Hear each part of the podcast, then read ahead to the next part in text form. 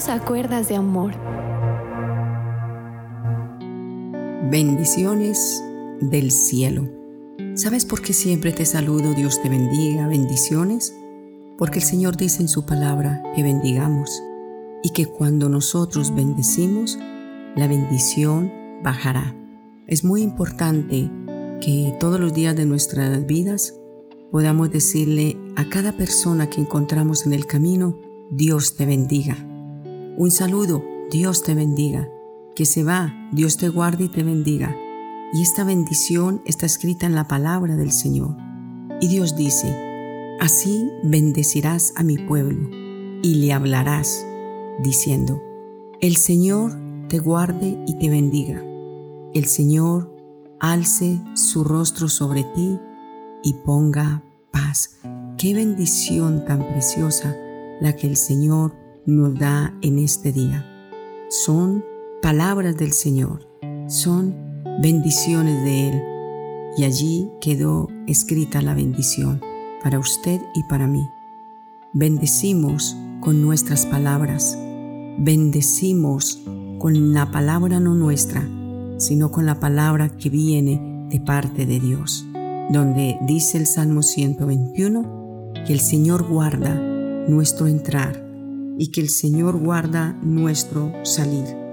Así de que con todas estas bendiciones que día a día el Señor nos entrega y nos da, que Él sea guardando tus hijos, guardando tu vida.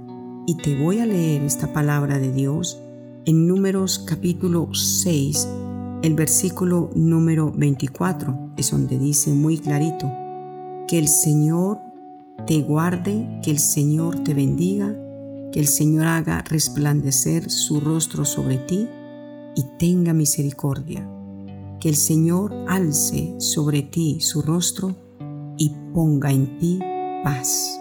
Hermosa palabra de Dios que está en Números capítulo número 6, versículo número 24, versículo número 25. Entonces, con esta promesa de Dios, ah, pero ¿quién no está contento? Oremos.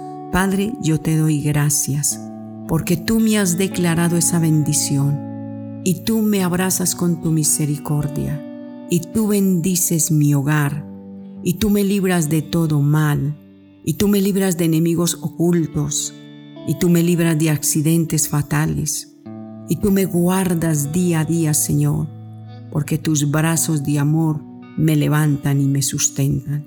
Bendito y adorado Espíritu Santo de Dios, y vengo a darte gracias, porque solamente tú me guías por sendas de rectitud. Solamente tú, Señor, puedes permitirme levantar mi cabeza y ver, Señor, cómo tus bendiciones me llueven a mí no me abraza la calamidad, a mí me abrazan tus bendiciones, y bendiciones que me reconfortan y me levantan. En Cristo Jesús. Aleluya. Amén y amén, Señor. Vamos a continuar con este tema. Y hemos venido hablando durante la semana que pasó que no nos afanemos por conseguir dinero a la ligera, que al final no es bendecido. Entonces, ¿cómo poder nosotros obtener riquezas bien habidas. Hay riquezas mal habidas, pero hay riquezas bien habidas que se disfrutan con el favor y la bendición de Dios. Proverbios capítulo 10, versículo número 4, en la traducción Palabra de Dios para Todos dice así. El que no se anima a trabajar, escucha, el que no se anima a trabajar, empobrece. El que trabaja duro, se enriquece. Si ves? Dios no está en contra de que tú el día de mañana prosperes. Dios está en contra de una riqueza ilícita, de una riqueza mal habida. Y el Señor dice, el que no se anima a trabajar, el que piensa de que le van a tocar a la puerta y le van a decir quiere trabajar, quiere ganar dinero, aunque puede haber a través de muchos medios que te dicen que, que vas a ganar no sé cuánto y a la ligera y en tanto tiempo tienes tanto, eso no es verdad. El Señor dice, hay que esforzarse, hay que trabajar y el que no se anima a trabajar va a vivir en pobreza. pero el que trabaja duro, o sea, el que se esfuerza, el que se anima, el que se levanta, el que no una tosecita ya con eso dice no voy a trabajar. No, yo conozco una persona que la he visto a veces enferma y dice no, no, no, pero yo vengo a mi trabajo, no, pero yo no voy a dejar mi trabajo por nada. Y muchas veces yo he probado a esta personita y hasta que no deja todo listo, no sale y se va. Aunque yo le diga váyase antes. Estas son personas que trabajan duro. Y esas personas así, Dios las bendice. El patrón no le duele darle un peso más extra. ¿Por qué? Porque se lo ha ganado. Porque es una persona que ama su trabajo. Y cuando amamos lo que hacemos, vamos a ser excelentes. Dice Proverbios capítulo 10, versículos del 5 al 7. El hijo inteligente trabaja durante la cosecha. El sinvergüenza se duerme durante esa época. Hay momentos en los cuales llegan ofertas.